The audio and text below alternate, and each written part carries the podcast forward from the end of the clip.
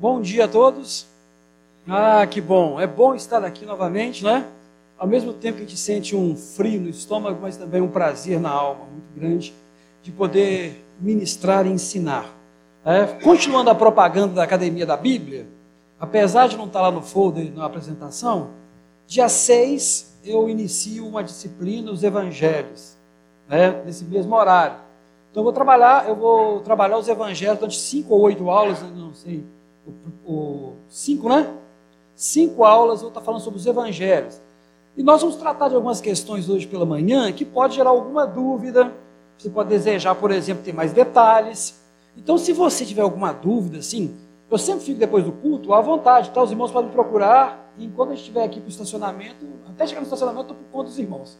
Então, tem irmãos que me procuram, têm liberdade. Alguns ficam assim: ah, sabe, posso perguntar isso para ele? Irmãos, eu sou professor, graças a Deus. E o prazer é cuidar dos meus alunos, todos vocês. Então, alguma dúvida, a gente sempre está pronto. Mas se você quiser conversar mais comigo, eu te convido então, no dia 6, à noite, você vem aqui para estudar os evangelhos comigo. A literatura sobre os evangelhos, a introdução, que é muito importante. Então vai ter essa aula e depois dessas cinco aulas eu vou dar uma matéria que eu comecei a trabalhar nela, que é interessante, que é teologia da arte, né? que é para quem tem dificuldade, né, ver uma obra de arte perceber essa obra de arte, entender Será que tem teologia ali influenciando o que foi feito? Né? Tem alguns irmãos que me contaram quando terminou o curso, ficou assim, ô oh, meu irmão, eu fui lá na Itália e não entrei nesse lugar com medo de acontecer alguma coisa comigo. Nossa, você vai para Ravenna e não consegue entrar nesse lugar aqui, eu fico só vendo na, na foto, não posso ir lá. Então alguns irmãos, se viajaram hoje, já conseguem entrar em alguns lugares sem medo, né? Sem medo de pular na cabeça deles, tipo assim. Não preocupa não. Então se você quiser, então nós temos os evangelhos e depois dos evangelhos vou ter teologia da arte, vai ser uma discussão muito legal, trabalhar alguns períodos, né? E discutirmos sobre teologia em cima da arte. Quem tiver interesse e quiser conversar e tornarmos amigos, né? Porque primeiro eu quero que meus alunos sejam amigos, estão convidados. Então essa é a propaganda é, da manhã. E vamos, eu gostaria de convidar os irmãos para lerem o texto, vamos iniciar a leitura do texto de Mateus, né, capítulo 6, do 19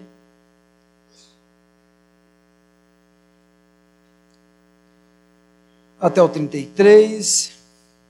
Mas também, quem gosta de estudar a Bíblia, eu vou recomendar, você faça uma marcação do livro de Eclesiastes para mim. Põe aí uma, um marcador assim, deixa o livro de Eclesiastes. Eclesiastes, quem souber, né? Jó, Salmos, Provérbios. Então, se você segue a sequência, põe aí um indicador em Eclesiastes, que eu vou ler alguns versos de Eclesiastes, então para você não ficar perdido. Tá bom, querido? Então, nós vamos ler o texto. E hoje vai ser um pouco diferente. Assim que eu terminar de ler o texto, tá bom?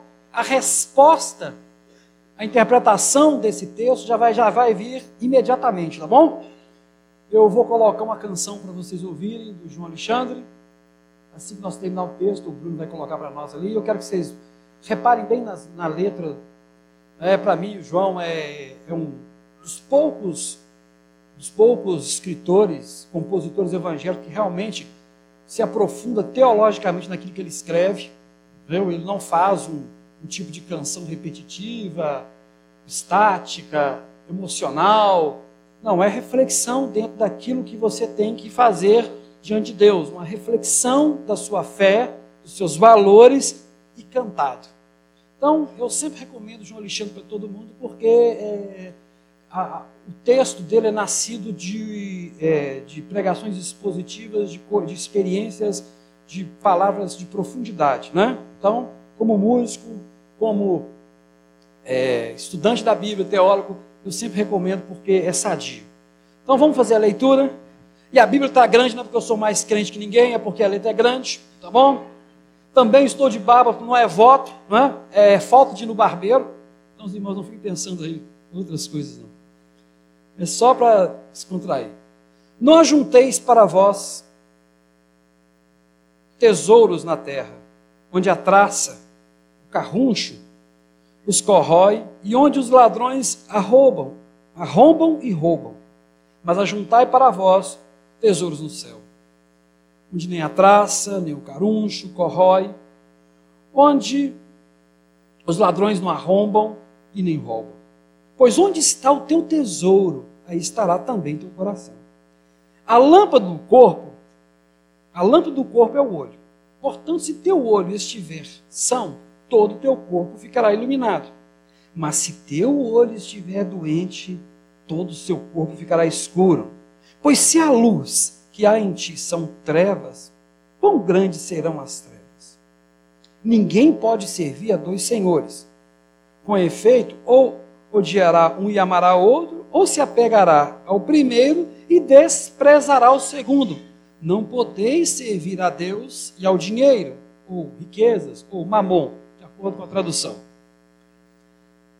Por isso vos digo: não vos preocupeis com a vossa vida, quando que é a vez de comer, nem com o vosso corpo, quando que é a vez de vestir. Não é a vida mais do que o alimento e o corpo mais do que a roupa. Olhai as aves do céu, não semeiam, nem colhem, nem ajuntam os celeiros. E, no entanto, vosso Pai Celeste as alimenta. Ora, não valeis vós mais do que elas? Quem dentre vós, com suas preocupações, pode acrescentar um côvado à duração de sua vida? Com a roupa, por que andais preocupados? Observai os lírios do campo, como crescem e não trabalham e não fiam. E, no entanto, eu vos asseguro que nem Salomão, em toda sua glória, se vestiu como eles.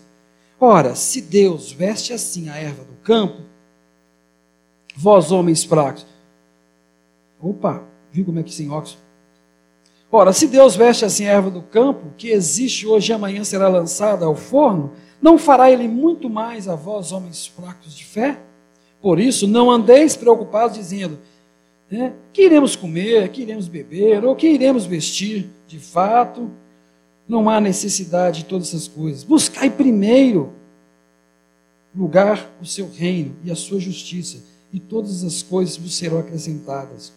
Não vos preocupeis, portanto, com o dia de amanhã, pois o dia de amanhã se preocupará consigo mesmo. A cada dia basta o mal.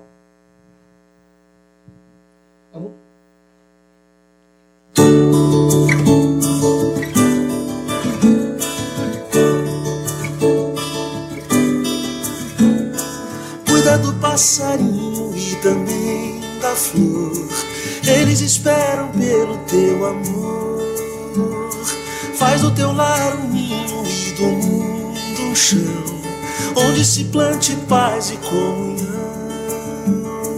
Para que brote e cresça mais viva a semente para que a gente tenha o que colher, para que o pão que venha a ser por nós assado seja sinal traçado de viver. Faz tua nova casa na varanda do velho chão. Convido o teu irmão para vir morar contigo. Planta paredes novas feitas para servir de lar e abrigo.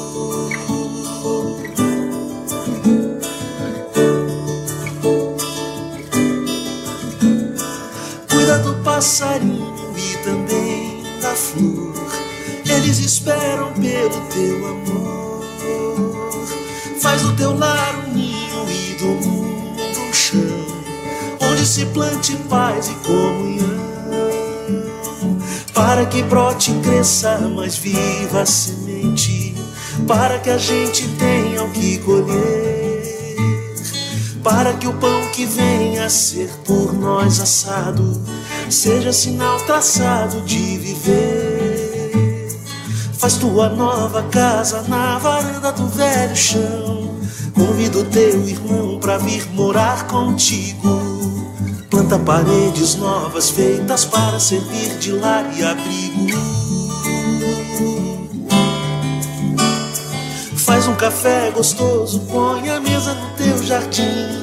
Deixa que assim as plantas tenham paz contigo. Convida o universo, faz a vida ganhar maior sentido.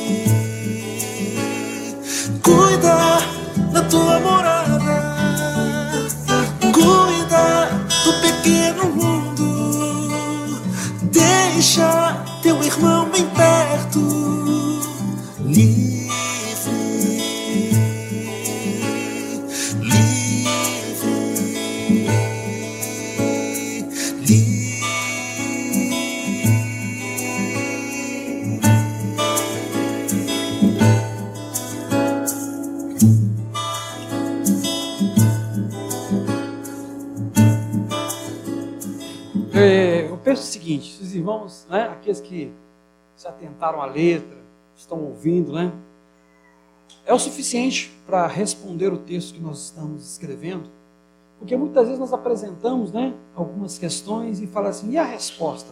Qual é a resposta para aquilo que você está me apresentando? A vida desse personagem que é cantado por João Alexandre é um homem resolvido, é um cristão resolvido, a ponto de que não há espaço para essa pessoa, para ansiedade.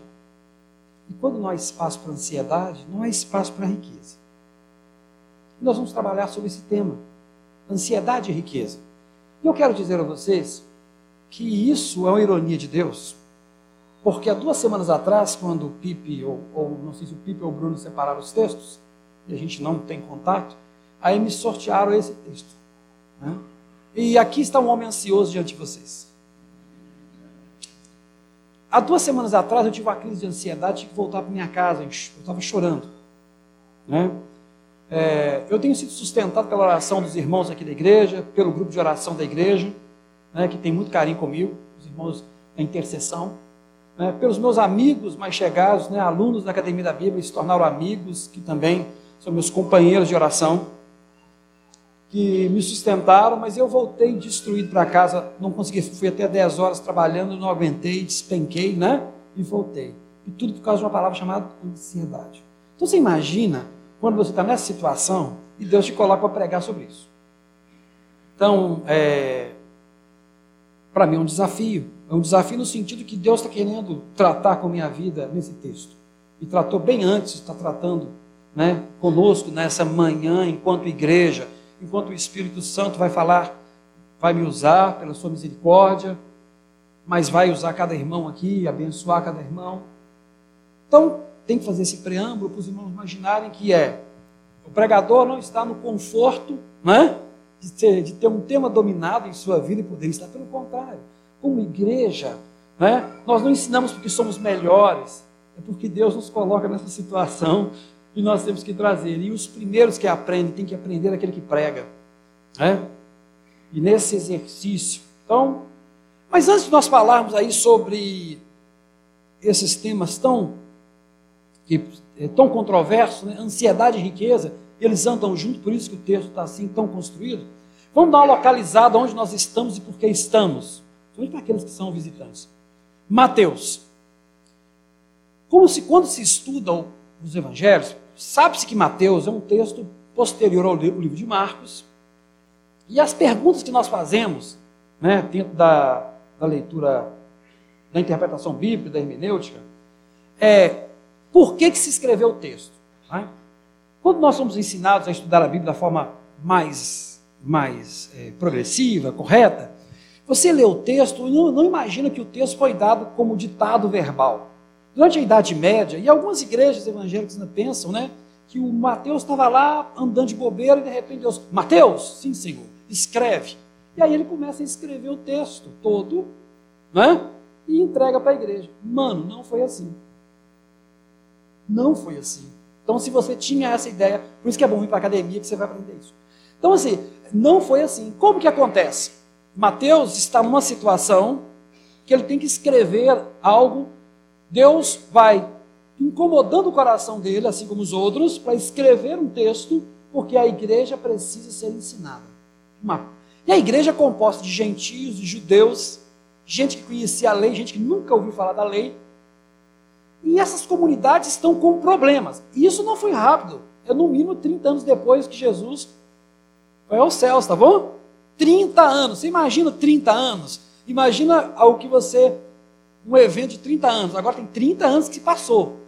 Então ele precisa organizar as coisas.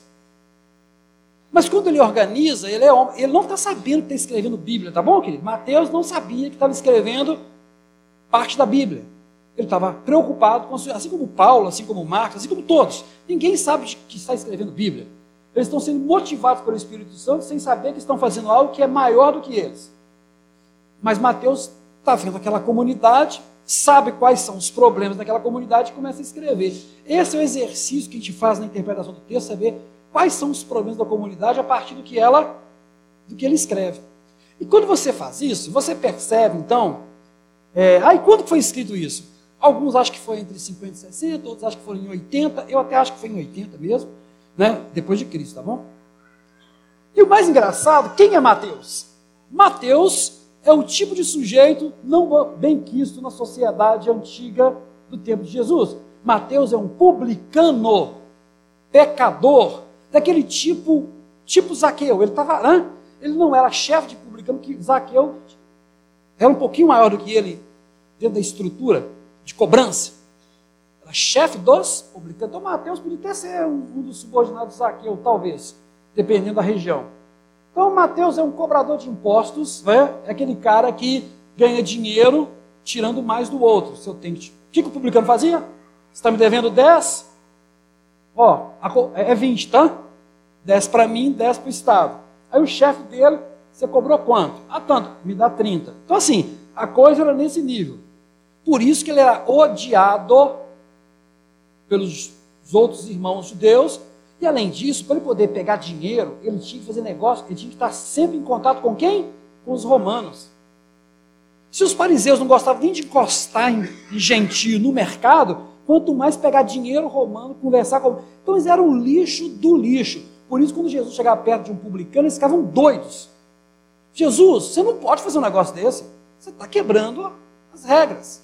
Esses caras são eles não são sensíveis a Deus. E, gente, esse publicano é alcançado por Jesus e começa a escrever depois de 30 ou 20 anos, dependendo aí da nossa leitura. Sabe contra quem? Contra os fariseus.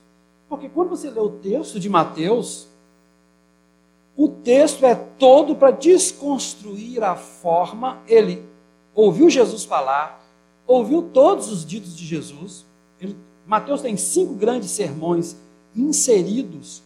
Né, quando você faz uma estruturação, você olha por, por fora, tem cinco grandes sermões. Esse é o primeiro sermão, esse grande sermão das bem-aventuranças e ligado com esses textos aqui. Então, esse é o grande primeiro sermão de Mateus. Mas tem mais cinco que vai trabalhar, mais quatro que vai trabalhar na estrutura.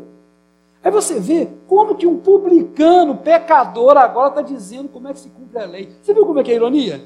Ele é a pessoa menos qualificada para falar aos seus irmãos. Ele está escrevendo para quem?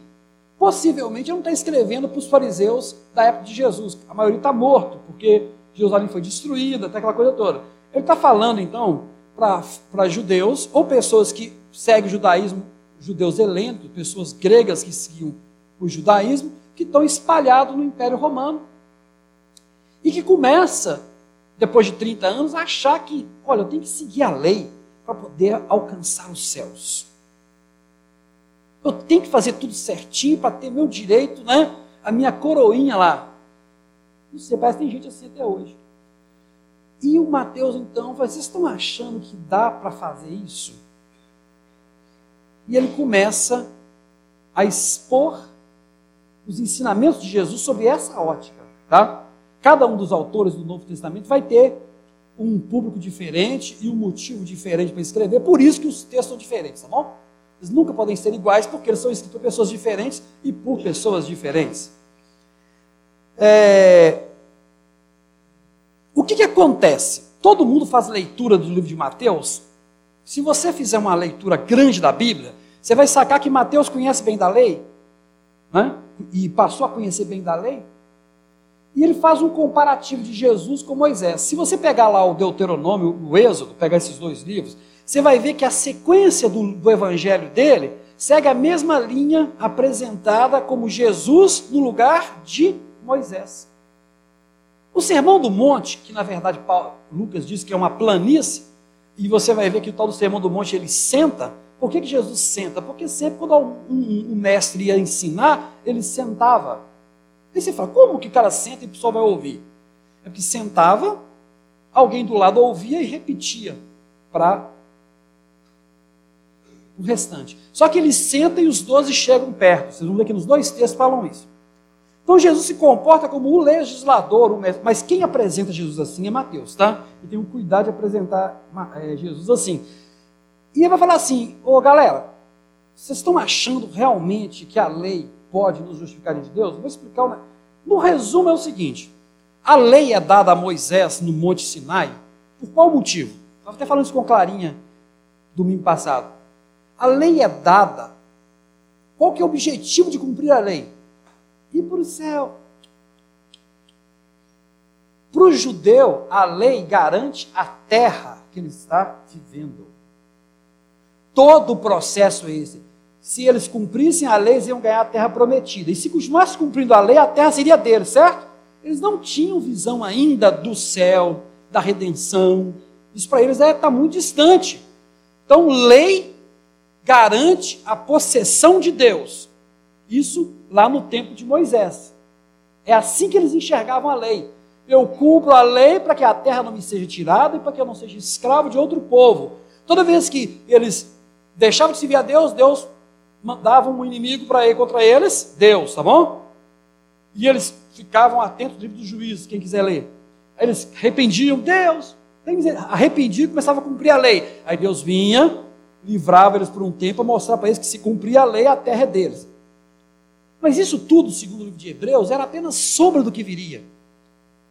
Os judeus ficaram com isso na cabeça. Cumpro a lei, ganho terra. Cumpro a lei, mantenho terra. Fechado? A igreja recebe toda essa influência.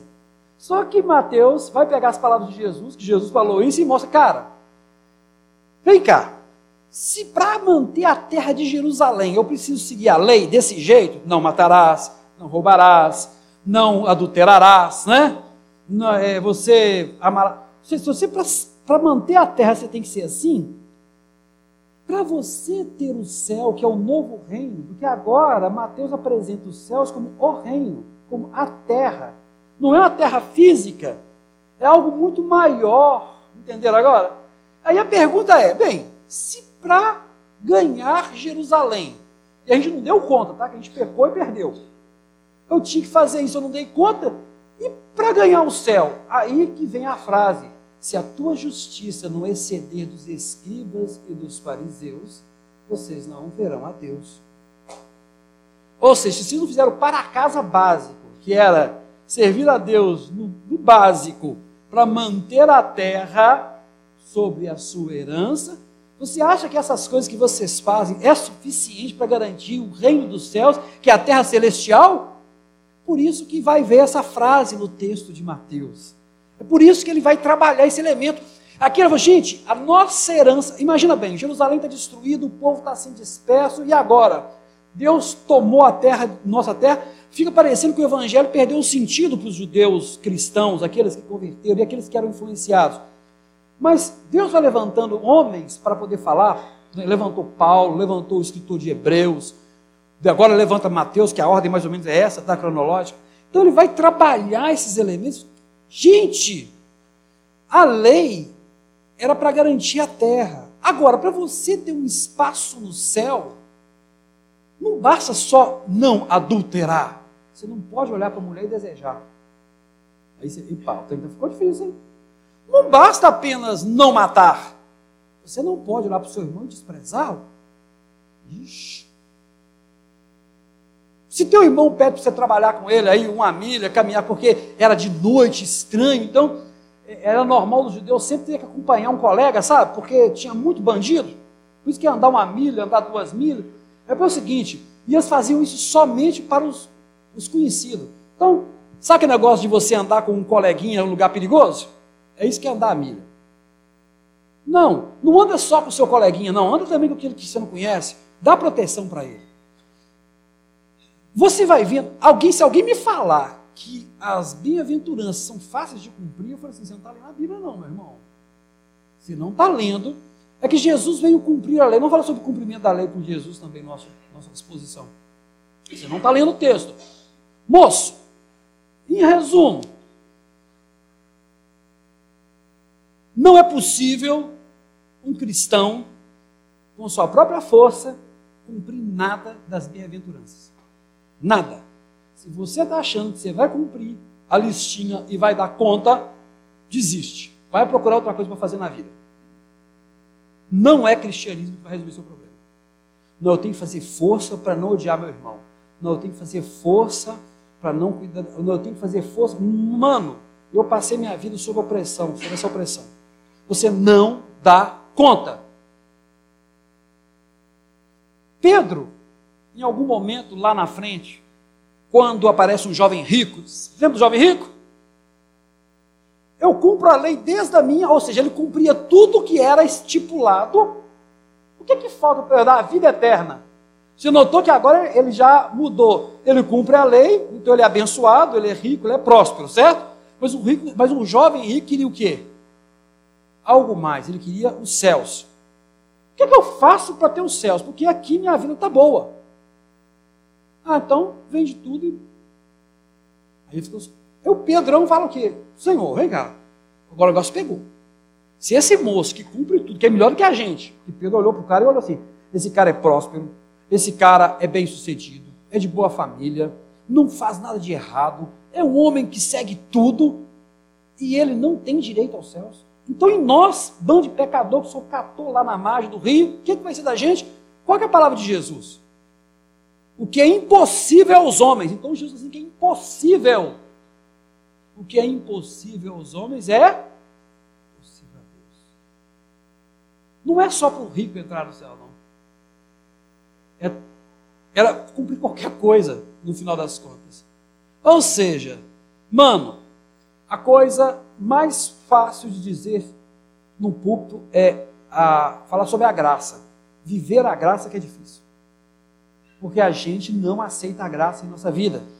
Porque a graça te resume a repetir o Salmo 23 no seu coração.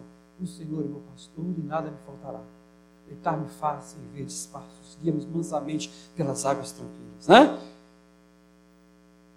Significa, ovelha não sabe procurar, ovelha não sabe se defender, ela é totalmente dependente de onde o pastor vai levá-la. Se ele levar para o lugar errado, ela morre. Então, ele tem que ser o cara. Por isso que Jesus é o pastor. Por isso que não é o Pipe, por isso que não é o Clélio, por isso que não é o Silvio, porque nós podemos levar você para o lugar errado. Jesus não. Jesus sempre te leva para o lugar certo. Não somos nós. Tá? Por isso que o título pastor, apesar de né, muitos usar, verdadeiro pastor é só Jesus. Porque ele garante aonde você tem pasto verdejante. Isso tudo tem a ver com nossa, o que nós estamos falando. Então, é, essa leitura superficial tinha que ser tirado do meio da igreja. Logo, Cristo agora apresenta que é muito mais do que ganha manter a terra de Israel, é manter o reino. O reino de Deus está próximo. Mateus vai falar do reino. Por que, que Mateus fala do reino? Porque um judeu sabe o que é uma herança. Ele passou a vida inteira sabendo que recebeu uma herança, que Deus lhe deu, que ele lutou por aquela herança e que ele perdeu porque não cumpriu a lei. E agora, agora, ele vai usar isso para mostrar que, Mateus 5,20, porque vos digo, se a vossa justiça não exceder em muito dos escritos e fariseus, jamais entrará no reino dos céus. Ou seja, cumprir a lei básica não é suficiente. Aí você fala, então é impossível, Deus. É impossível mesmo. Portanto, sede perfeito, como perfeito é vosso Pai Celeste, Mateus, Mateus 7, 12, é, 5, 48. Eu tenho que ser perfeito igual Deus. Eu tenho que ser perfeito igual Deus. Tudo, pois, que quereis que os homens vos façam, assim fazei-lo também a eles, porque esta é a lei e o profeta. Jesus sintetiza a lei no relacionamento com o próximo. Você quer saber se está cumprindo a lei de Deus? É quando você age com o outro como se estivesse agindo com você. E aí nós fizemos uma medida aqui, nós estamos, né? Aí você vai sentir uma pontada no coração, é Deus, eu não estou assim não, né? Então, não estou cumprindo, né? Cumprir lei não é tão simples assim, não. Não pode a árvore boa produzir frutos maus e nem a árvore má produzir frutos bons. Nem todo aquele que diz Senhor, Senhor, Mateus 121, entrará no reino dos céus, mas aquele que faz a vontade do meu Pai. Todo aquele, pois, que ouve minhas palavras e a pratica, será comparado a um homem prudente que edificou a sua casa sobre a rocha. Isso tudo faz parte do, desse grande sermão que eu busquei e guardei. Então, diante de nós, temos um desafio muito grande. Como é que eu vou dar conta de fazer o que Jesus está me pedindo, se eu não, no final das contas, eu não consigo? Vou passar a vida inteira amargurado, desistindo, pensando até em abandonar a fé, porque eu não dou conta. E quando você é exposto à graça, porque dizer eu cumpri. Você sabe que Jesus falou que cumpriu toda a lei, querido? É porque ele fez isso. Ele fez a todos os outros que estavam em redor dele aquilo que, era, que ele desejava para si. E sabe o que ele desejava para ele? Ter comunhão com o Pai. E ele tentou passar isso tudo, a comunhão com o Pai a todos. O relacionamento de Jesus com as pessoas, né? era o cumprimento da lei que ele falava. Eu cumpri a lei, porque a lei, no final das contas, é relacionamento com Deus, relacionamento com o próximo. Que ele vai sintetizar né, nos mandamentos. Amar a teu Deus sobre todas as coisas, e teu próximo como a ti mesmo. Ele vai sintetizar lá na frente no terço. Sabe por que, a gente tem que falar isso? Porque quando um escritor, a gente pensa que o escritor sai escrevendo, né? Com psicografia do Chico Xavier. Mas não é, fulano. O texto é construído com cuidado. Sabe? O Mateus usa uma, uma, série de técnicas dos escribas. Ele usa muito três e sete.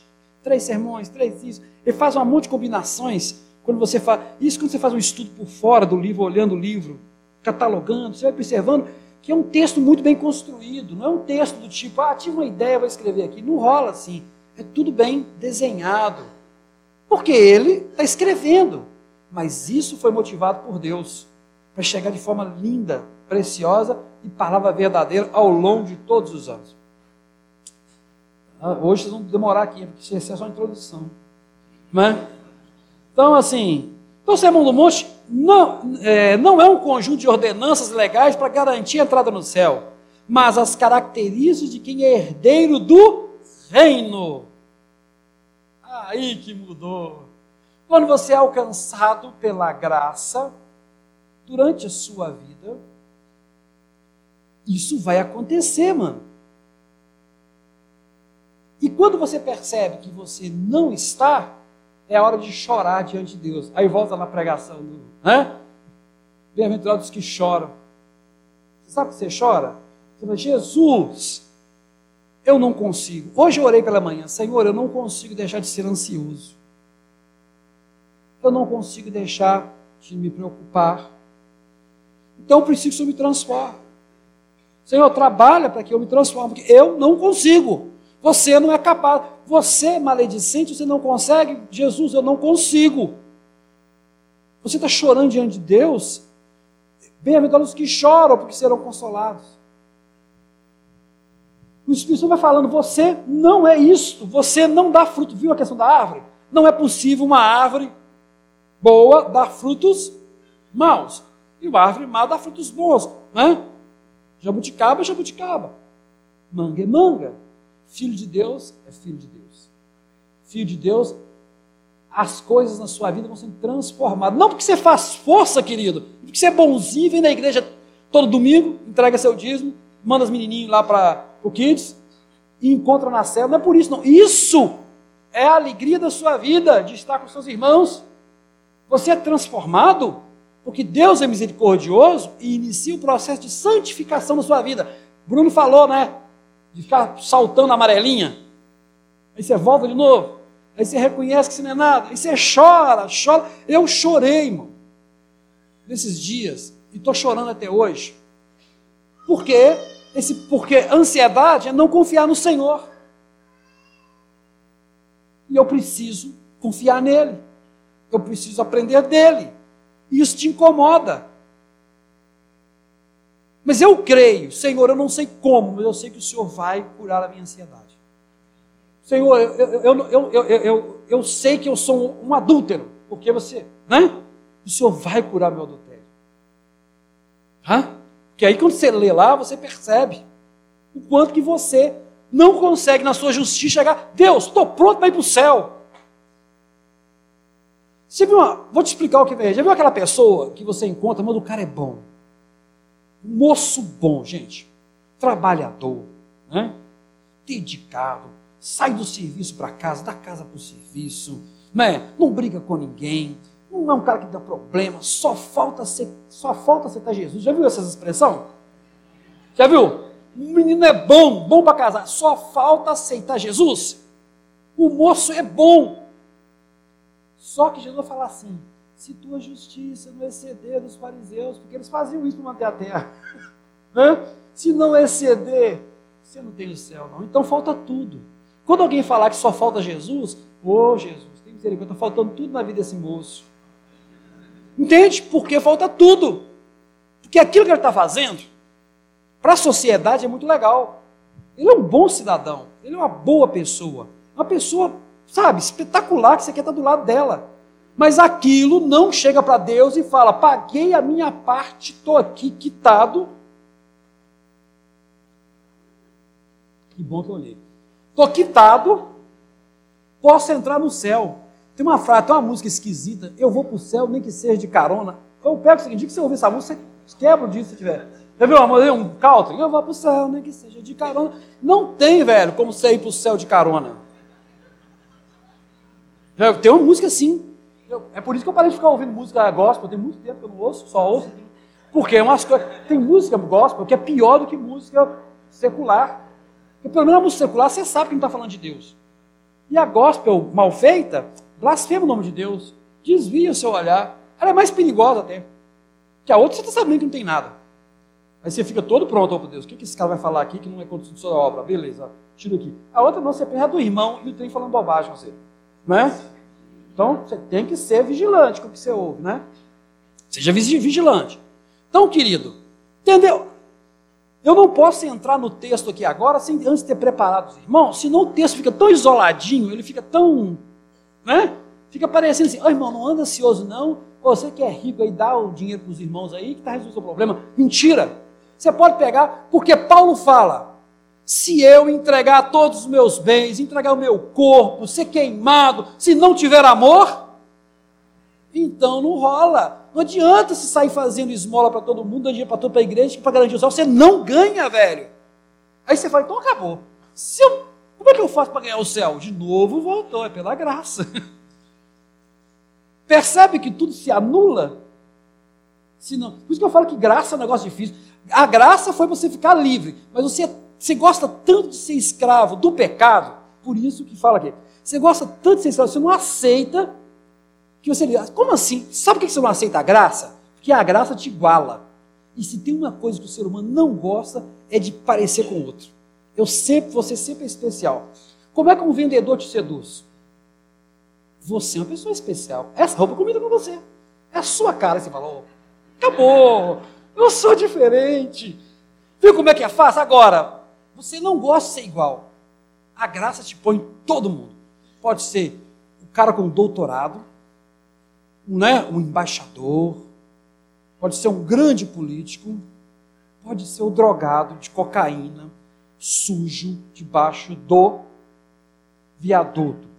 Deus olha e vê todo mundo igualzinho, e isso te incomoda, velho. Você fala, mas eu não fiz nem a metade das bobagens que aquele cara fez. Como é que Deus pode me olhar da mesma forma? Viu? Onde é que está o seu pecado? É esse. É isso que é o problema, velho. É porque a gente. Agora, quando a graça vai enchendo seu coração, isso leva um tempo, tá, querido? É sua vida. Isso é um processo. Quando a graça vai enchendo, você para de julgar. Não é porque você está fazendo força para achar que o outro. Fazer força para ser santo, não. É porque você vê que você é miserável igual o outro. Igual eu. Eu, eu, tenho, eu sou honrado por essa igreja de permitir que eu venha aqui expor a palavra de Deus. Isso é uma honra. Vocês depositam confiança. E eu estou confessando que eu tive uma crise de ansiedade, que isso é pecado, velho. Sou pecador.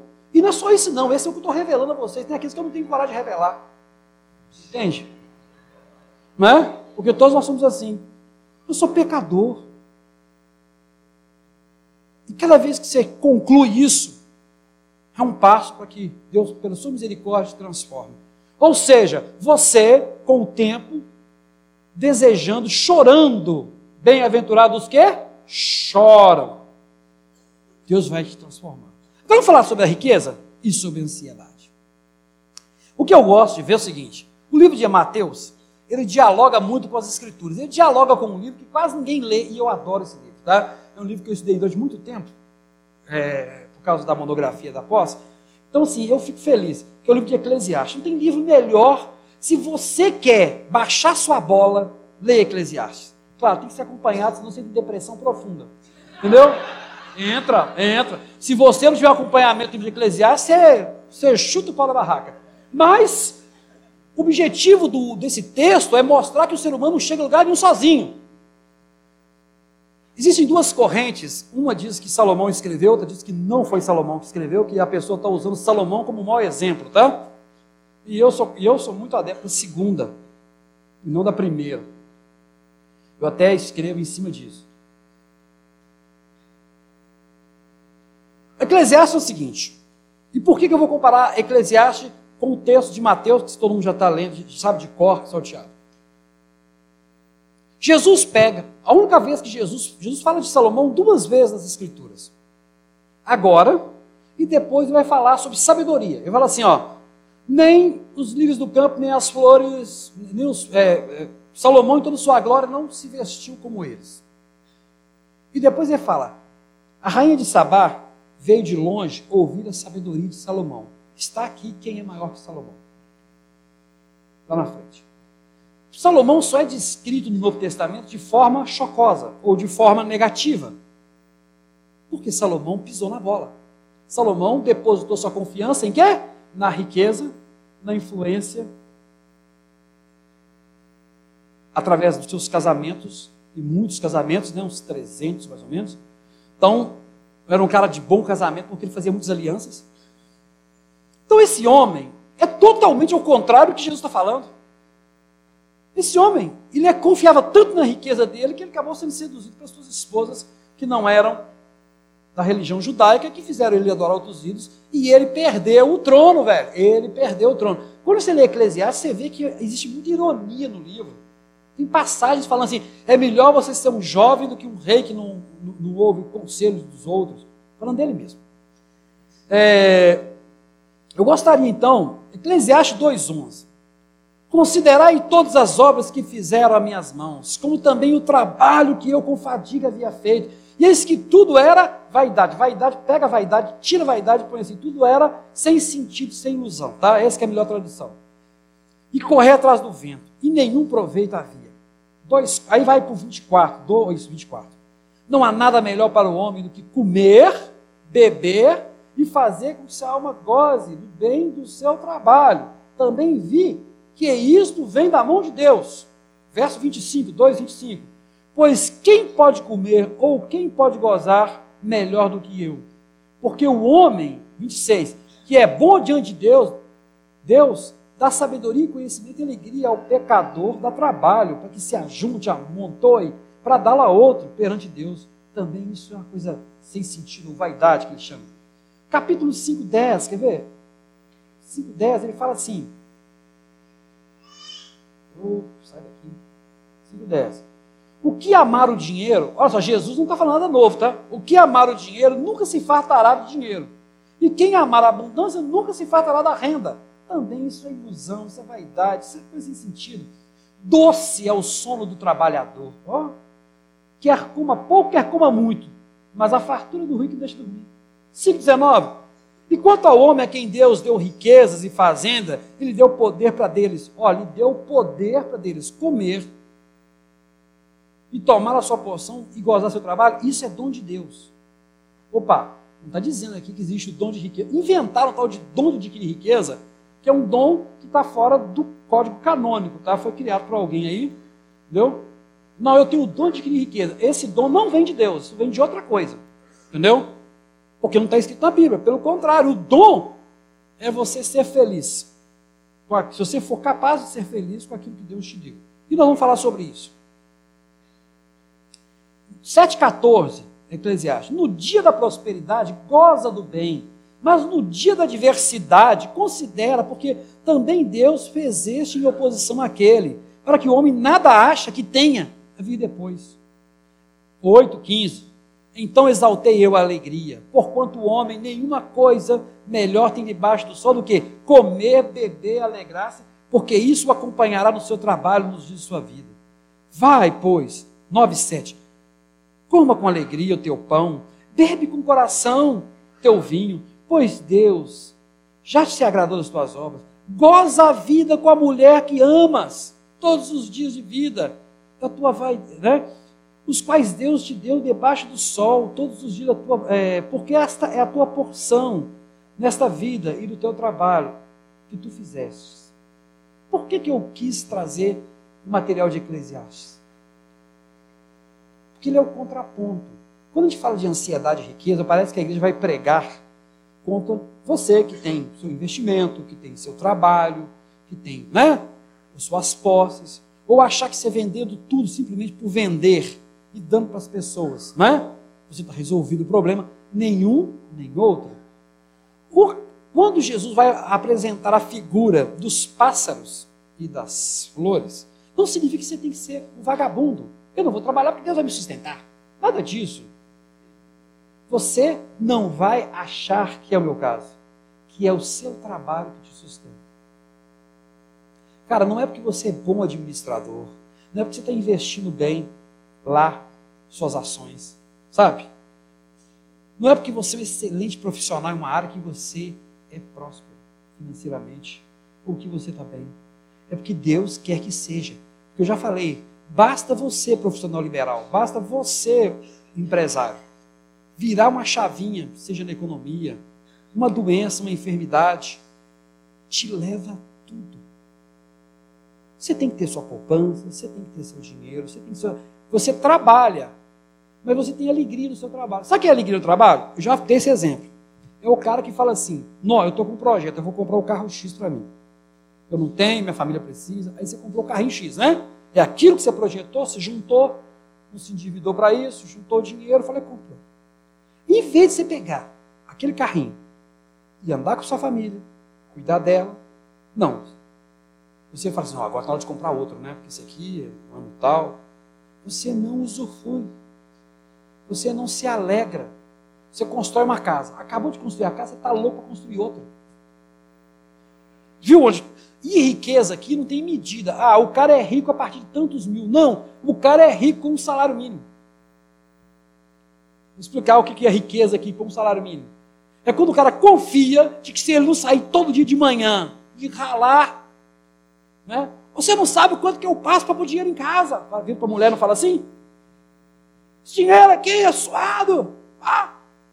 É quando o cara deposita confiança de onde vem o seu sustento. E acha que aquilo ali é que segura a onda dele. Isso que é riqueza. Então, essa palavra se aplica para todo mundo. Porque riqueza é aquilo que se deposita sua confiança. É por isso que não pode ter dois senhores. Porque na hora que você deposita confiança em alguma coisa, você tirou de Deus. Oh Deus, que bom que você me deu meu trabalho. Mas você sabe que é, que isso tudo é pelo Senhor. Nós vivemos num, momento turbulento da economia, né? muito turbulento, muito ruim, de um modo geral, de muita ansiedade, de muito medo. Mas nós, é difícil a gente parar e orar assim, Senhor, é o Senhor que me colocou, é o Senhor que me sustenta, é o Senhor que me dá. Se o Senhor tirar, você viu o que Eclesiastes fala? Quando você estiver na bonança, aproveita, regala, se alegra. Quando estiver na, na diversidade, saiba que, né? Lembre dos dias, você acalme. Essa visão ponderada da vida. Porque quem não tem ansiedade, não deposita confiança em riqueza, querido. Por isso está amarrado os dois textos.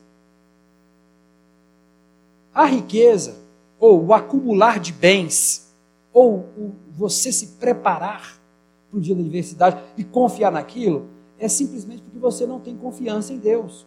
E eu estou falando para mim, tá bom? Mas essa confiança tem que ser construída. Mas que bom que Deus ligou o gatilho. Você, acha que você confia em mim mesmo? Ele mexeu umas coisinhas bobas lá no meu trabalho e eu entrei em parafuso, velho. tem um parafuso. Oh, minha confiança em Deus é tão boa, né? Basta não de uma pessoa e a gente já começa a ficar apavorado. Aí você vê o tanto que você precisa de Deus na sua vida. Você precisa de Deus na sua vida. Então esse texto que todo mundo já conhece, todo mundo já leu tantas vezes. Quando eu coloquei aquela canção do João Alexandre, eu não sei se vocês perceberam, ele vai trabalhar com coisas tão simples, né?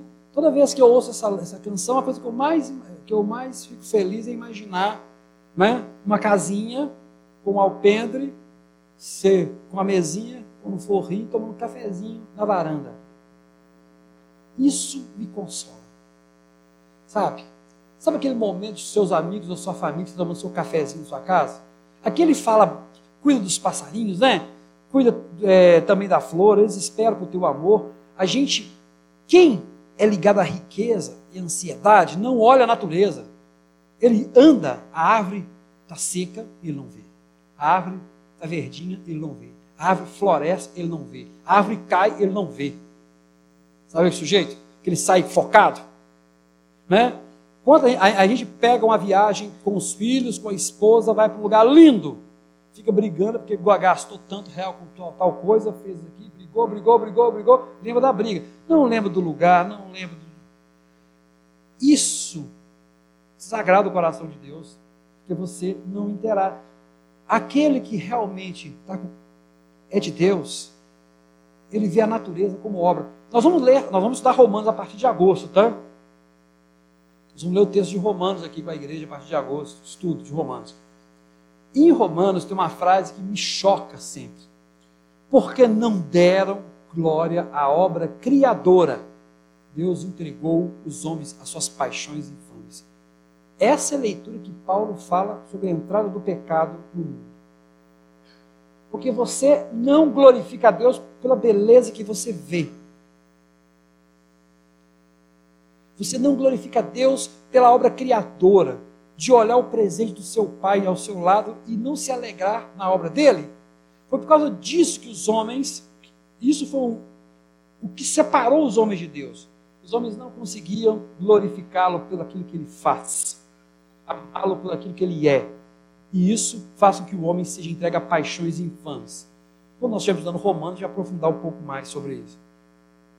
Aí ele fala: para que brote, cresça mais viva semente, para que a gente tenha o que colher, para que o pão que venha a ser por nós assado seja sinal traçado de viver. O seu trabalho tem que ser sua alegria, sabe? Como o Eclesiastes fala, ele fala o seguinte: que o homem que tem alegria em trabalhar, em comer, em beber, em se reunir, você entende? Para essas coisas tão simples. Isso é dom de Deus. Então você quer saber um homem que é de Deus? É o homem que tem prazer em fazer o que faz. É o homem que tem prazer em reunir e comer. Sabe aquela alegria de estar com a família, de estar se alimentando? Aquele momento gostoso? Claro, mas eu não sou assim. Cara, então chora diante de Deus. Bem-aventurados que choram. Bem-aventurados que choram.